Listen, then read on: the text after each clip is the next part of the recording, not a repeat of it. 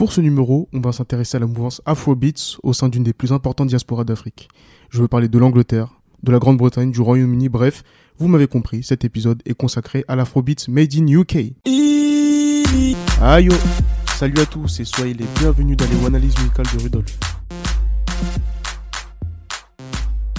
Fin juillet 2020, la British Official Charts Company a annoncé la création d'un Official UK Afrobeat Charts pour suivre les ventes et les données de streaming des chansons Afrobeat au Royaume-Uni.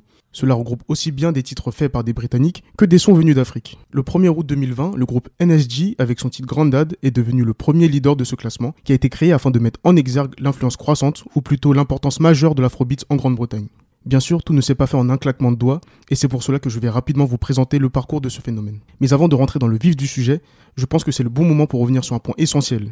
Contrairement à l'afrobeat sans S de Fela Kuti, l'afrobeat, avec un S, n'est pas un genre musical clairement défini, mais plutôt un terme générique pour désigner la musique pop contemporaine d'Afrique. À l'image du continent, la musique africaine, avec un grand M, possède tellement d'influences, de variétés, que cette dénomination a été mise en place pour regrouper toutes ces sonorités afin de mieux les marketer entre guillemets, notamment en Occident. Autrement dit, on sait très vite de quoi on parle grâce à ce terme, même si parfois son utilisation peut être galvaudée, voire vulgarisée. C'est pourquoi certains artistes préfèrent parler d'afro-pop ou d'afro-fusion. Parenthèse refermée, la scène UK Afrobeats a été et est toujours principalement influencée par la musique ghanéenne et nigérienne. Je dis bien principalement car le ndombolo ou le coupé décalé sont également très respectés au royaume le début des années 2010 a été un tournant au sein de la scène britannique. Fuse Odigi a complètement bouleversé le game. Tout est parti d'un voyage qu'il a effectué au Ghana en 2011, durant lequel il va découvrir la danse Azonto. N'hésitez pas d'ailleurs à écouter ou réécouter l'épisode consacré à la musique ghanéenne. De retour à Londres, il a fusionné les sons qu'il avait trouvés au Ghana, dans ce qu'il décrit comme Afrobeats, mais avec sa touche anglaise en plus, en y mêlant des influences britanniques funky et grime. De là sont sortis les classiques Azonto et Antenna en 2012, morceaux qui ont tous deux été clippés à Londres. Au cours de la même période, des artistes nigérians comme les P-Square, Iyanya ou bien D-Bunge s'imposent dans les radios anglaises grâce notamment à l'impulsion des émissions spécialisées présentées par DJ Edu sur la BBC Radio One Extra et DJ Abranti sur Choice FM. Cela a encouragé des artistes comme Mista Silva, Kwamzen Flava ou encore à Malik Berry à développer cette branche UK Afrobeats.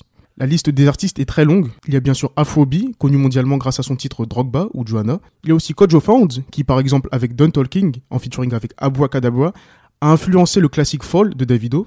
On retrouve également Young T Bugsy, Note, Zai Zai, Young Bane, Lotto Boys ou encore NSG que je citais en début de podcast. D'ailleurs, tous ces derniers artistes cités ont développé un autre dérivé que l'on peut appeler Afro Swing, qui comporte des influences dancehall, afro-pop, rap et beaucoup de R&B. Ce qui est également intéressant est le fait qu'il n'est pas indispensable d'avoir des origines africaines pour proposer ce type de contenu. Young, connu grâce à son tube 079 Me, en est certainement le meilleur exemple, lui qui possède des origines chypriotes turques. Chez les femmes, on peut retrouver des chanteuses de premier plan au niveau national avec cette empreinte UK afro, comme la fille de Néné Chéri Mabel, Ray, et même le trio MO.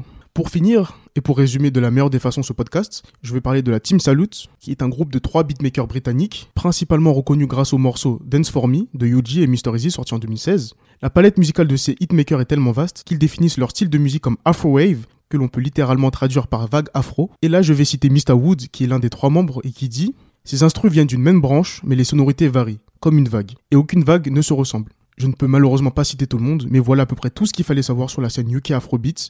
On se retrouve très vite pour un prochain numéro, et n'oubliez pas, même l'homme qui a plus d'une corde à son arc peut recevoir une flèche dans le dos.